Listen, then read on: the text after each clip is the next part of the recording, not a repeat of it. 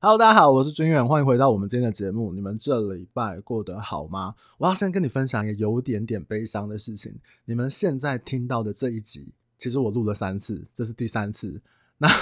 因为我前面我觉得我没有录好，或者是我觉得有些东西我没有表达清楚，所以我在一个非常奇特的时间呢，我又再录了一次这一集的内容，希望我把我想表达的事情更可以完整的分享给大家。这一次我想要分享的，其实是我们在看房子的时候很不想遇到的海砂屋，或者是氯离子含量过高的状况。当然，在正式开聊之前，如果你还没有到的脸书或者是 IG 去看看的话，也请你过去看一下，因为在那个地方有我更多想要跟你分享还有讨论的事情，好不好？那我们就正式开始了。其实会想要做这个主题，是因为最近有一个呃消买卖的消费纠纷的新闻有报道说，有某个民众透过了中介买到了海砂屋。那我看这个新闻，他可能好像也是截取这个某个民众他自己在脸书上面抒发的这个呃心得文章，然后他把它摘录做成一个新闻。细节我就不去赘述了，各位可以找一下这个海沙购物的这个新闻。其实我觉得也不一定要特别去找来看。因为我想要跟大家分享我对这个媒体报道出来的新闻这种纠纷类的，我的看法一向就是可能不见得是事情的全貌，或者这个论述有一点太过于偏颇，或者太过于单方面。其实各位可以思考一下，像这个从政治开始啊。这个呃，明星艺人的新闻啊，或者是说发生了什么社会事件，其实我们在媒体上面看到的资讯，我认为都不见得是事情的全貌。房地产买卖也是，我们在房地产遇到纠纷新闻的时候，这个媒体报道的时候，我觉得很容易去断章取义，包含我刚刚讲的什么政治啊，这个影视名人啊，社会事件啊，都会有一种先入为主，就是为了赚点阅率的断章取义的感觉。所以，我对于像房地产的消费纠纷的新闻，其实我的看法一向都是半信半疑的。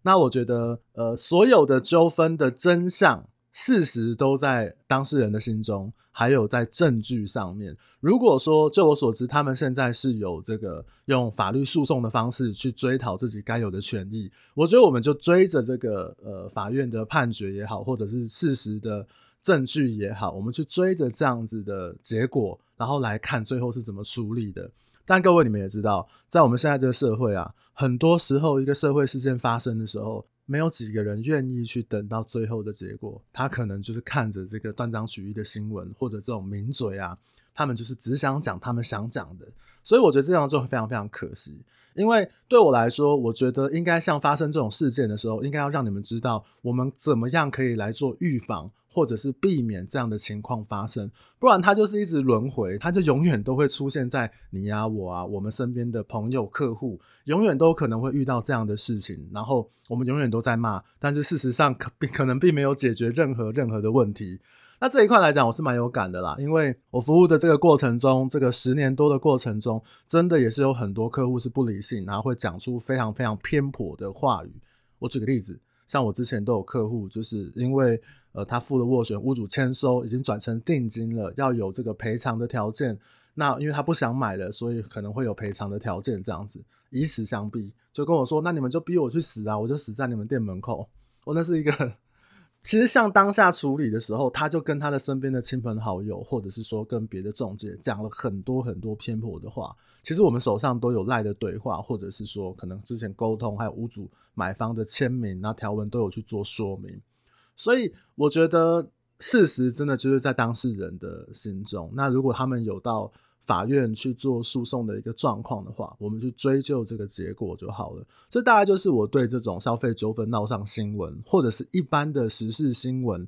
我个人的看法这样子。当然，最重要的，怎么样避免，怎么样自保，我觉得这是更重要的事情。所以呢，我今天要就要跟大家来聊聊海沙屋。那当然，海沙屋这是一个俗称啊。其实我们正常都是说，这个海砂屋的正式名称是高氯离子含量之混凝土建筑物。再简单一点讲，就是我们去做氯离子检测的时候，我们一般就会有说氯离子含量过高、超标的房子。那我们一般在看房子的时候，比较肉眼看出来的状况，就是可能像天花板它的混凝土块是有剥落，然后会看到它整层的钢筋或部分的钢筋，并且有锈蚀的状况。那当然，这个氯离子过高，它是可以透过检测的方式，然后来判断是不是有超标的情况。在我们现在的法律里面哦，在不同的年份，像是民国的八十四年以前。然后八十七年以前，一百零四年以前都有相对应的标准。那细节我会写在这个粉砖上面，你们可以过去看一下，稍微比对一下。好，那重点是说，我们在看房子的时候可以注意哪些地方，尤其是旧的房子，因为新建案他们可能自己本身在交屋的时候都会给你这个辐射海沙的这个检测报告，那当然是比较放心啦。而且因为以前的这个建筑法规还有历史这个建筑的关系哦，可能真的会去用到一些。呃，条件比较不好的海沙啊，所以它氯离子含量过高等等的，所以在看旧屋的时候啊，其实要特别注意几个地方。比如说我们在看房子的时候，我们一定会看整间房子的天花板。比如说现在很多人喜欢装潢嘛，那客厅、餐厅有天花板的部分，假设有检修孔，请你多做一个动作，就是稍微把检修孔打开来看一下，它天花板是不是有一些异常的一个情况。或者看有没有一些渗漏水的状况，我觉得这都很好啊。那如果他今天天花板是没有做检修孔的，他的客厅跟餐厅都包得死死的，那你可以去看一下前后阳台，因为一般来说我们在装潢的时候，前后阳台是比较不会用天花板木作把它包起来的。那当然也会预留检修孔啊。那所以可以看一下天花板的状况。那当然，如果你在室内的这个空间，它如果有做一些砍灯比较方便拆卸的话，也可以试试看是不是可以从砍灯上面来看一下天花板的状况。那还有卫浴的部分，大部分在做卫浴，因为卫浴有管线啊、湿气啊等等的因素，所以大部分的卫浴都会留有检修孔。你可以看一下楼上有没有渗漏水壁癌的状况，或者是说这个在卫浴的地方天花板是不是有一些异常或钢筋外露的情况。其实不要说各位，我们自己从业人员有时候都会忘记去做检查。像我自己的呃之前的同事，他们就是交屋之后，客户发现，诶，装潢的时候天花板打开，哇，这个卫浴上面的天花板的钢筋都外露了。然后有锈蚀的状况，他们就很紧张，那去做了这个检测。那做检测之后呢？哦，还好，这个房子并没有超标的情况，但是还是很紧张嘛，觉得说哇，这个钢筋外露成这样怎么办？所以其实我觉得最好的方法就是你在看房子的时候，你就可以去注意到这个地方。那你甚至可以提出说，你想要做检测，或者是去做修缮，甚至是请师傅来确认这个东西安不安全，甚至是你最后再评估说这个东西你能不能够接受。那我也看过一个很特别的例子，就是我在某一个社区有看到它的公社范围的天花板，它是有做一个很大的铁盘把它罩住。它那个位置一般木工很高，所以不会去钉天花板，它可能就用垂吊的方式，然后让那个铁盘接在上面。那那时候我就觉得很奇特，为什么它的天花板要做这个东西？那后来我了解到之后，就这个房子、这个社区它是有氯离子超标的情况，所以我觉得它可能是为了不要让上面的混凝土块这么高掉下来砸到邻居，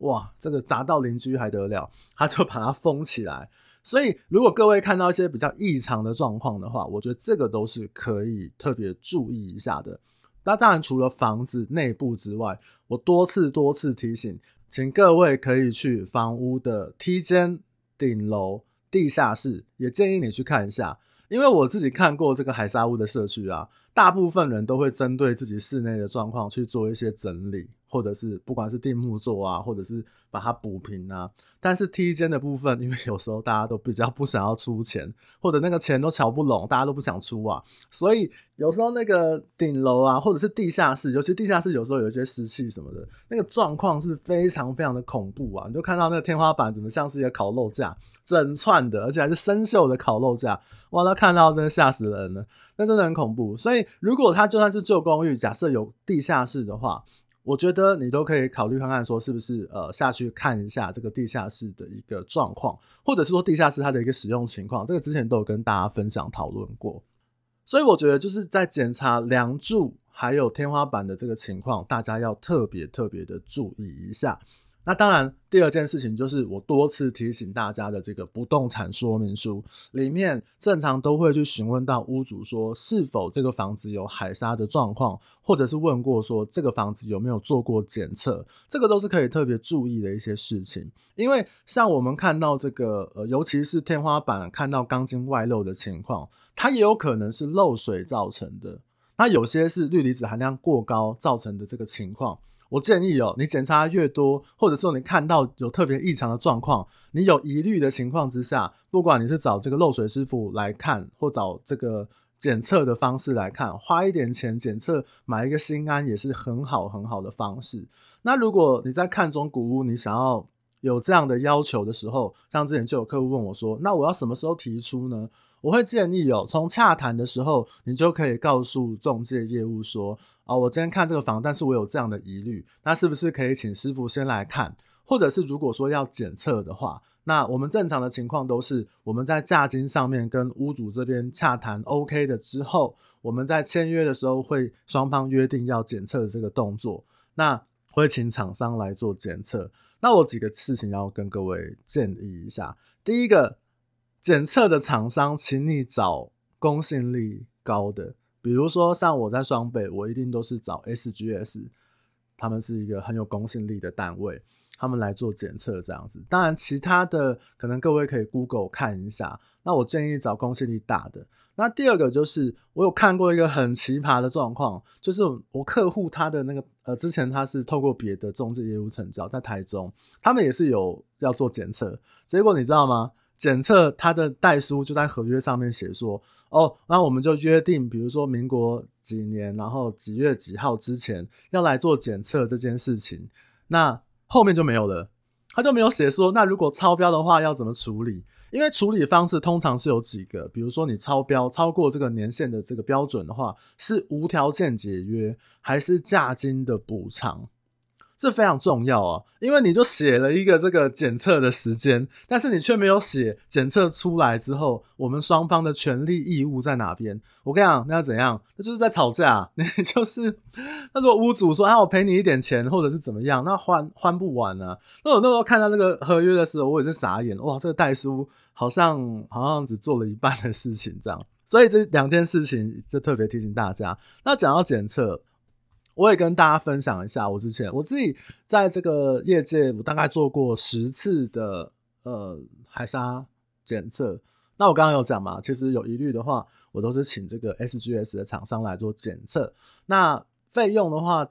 会因为你是呃客户自己去找，或者是请中介找，可能那个金额有一点落差，大部分都是在一万元以内。那他们怎么做检测呢？他会在你这个房子梁跟柱的地方。去钻三个五块钱左右的小孔，然后他会取到里面，然后去取里面的沙，然后带回他们的公司去做化验。不过他们尽量会避开可能会遇到水源的地方，就是他可能前后阳台啊，比如说他可能靠外面啊，迎风面啊。或者是厨房、卫浴相邻，可能有水汽的地方是要避开的。因为如果今天这个地方它有潮湿或者是渗漏水的状况的话，它检测的数字就会不准确。因为有水进去，它的氯离子本来就会提高。那他们就会尽量去避开说这种有疑虑的地方。还有就是他们会因为三要钻三个孔嘛，所以他们就会去取三个不同的梁柱。然后来做一个比对，然后平均值看有没有超标。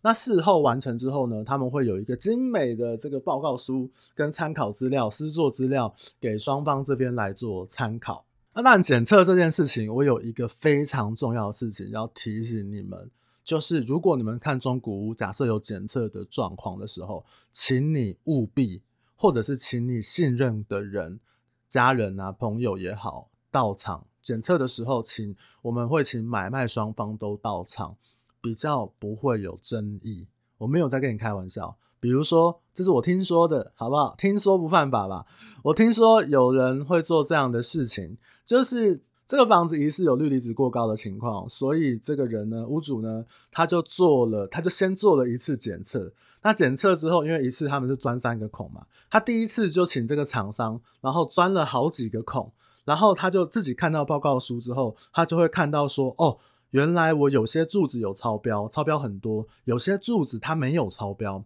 那所以他又再去做第二次的这个检测。他就找这个厂商来之后呢，他就跟他说：“那你帮我测这三根梁柱。”他可能已经知道这个梁柱它是低空飞过的，比如说标准是零点六，它是零点五，他就请厂商专门去测这三点。一般我们的合约书上面写都是说，我们三点的平均如果低于标准的话，那我们就是履行这个合约嘛。那所以其实有一次我去看那个房子的时候，我发现哎奇怪，因为他们他们去钻这个孔之后，他们正常都是用水泥补平。因为他们不负责油漆的部分，所以他们就会有一个水泥的这个一个印子在上面。所以那个时候我去看，我就觉得说，哎，为什么他会做这么多的检测孔？那后来哦，听其他人讲，就是哦有做这样的一个事情，就是他可能做了两次的检测，那他在面对买方的时候，他就拿出第二份报告书出来。这一件事情非常非常的。嗯，就各位可以想一下，所以如果你有疑虑的话，我建议你还是自己再做一次检测，并且呢，请你现场到场看整个的检测的内容。其实它检测，呃，就是钻孔这个事情，可能一个小时以内就搞定了，不会太久时间的。所以这个部分就是提醒一下大家，非常非常的重要，好不好？那最后我想要讲一下我针对这个海沙屋或者我们讲氯离子含量的过高的一些看法。我觉得在全台哦，有很多的旧社区或者是公寓都有这种氯离子超标的情况。那常常很多人都会问我说：“哎、欸，军远啊，那这样的房子能不能住？”我就想说：“哇，你以为我是什么建管单位还是什么公务局啊？我没有，不是这种专业单位，我没有办法告诉你它安不安全或者是能不能住。但是有一件事情是确定的，就是如果它是在氯离子超标的情况之下，对于房屋买卖的价格会有一定程度的影响。”或者是说，比如说我买这个房子，它是超标的，可是未来随着屋龄提升，也许三年、五年、十年之后，我要再转卖的时候，会有增加更多的难度，或者它就是不好卖、不保值。不过你们可能很难相信，我们碰过蛮多的客户，他就觉得氯离子超标没有差，他还是买。包含我也有成交过这个社区是氯离子超标的，那那个时候我们在。买卖契约上面就载明，就是说买卖双方都知悉这样的检验内容跟报告。那屋主就针对这个氯离子过高的情况，他就是不用去负担瑕疵担保责任。所以其实还是有一些人他是不在意这个氯离子超标的情况。但是我认为一定要在双方知悉的情况，还有你自己理解这件事情之后再进行交易，这样才有办法去保护买卖双方跟从业人员。是非常重要。那另外一个我想要讲的就是说，有些直营品牌，它可能针对这个氯离子超标有一定的保障或者是补偿。我要讲的是，请你们用力的去看一下它保障的条文内容，就是他们的保障跟补偿可能是有一些条件跟限制的。去看一下内文。我从以前在信义房屋开始，到现在我离开信义房屋，我各种被询问保障内容，因为很多都是怎么样发生的，比如说漏水保固，就诶怎么我还是要拿钱出来，或者是诶他可能怎么有屋龄上面的限制。有时候我们从业的同仁哦，并没有讲清楚。那有时候我们的消费者以为保障就是哦，什么事情你中介公司就是会处理，不是这样的。内文请你看清楚。那避免之后发生事情的误解，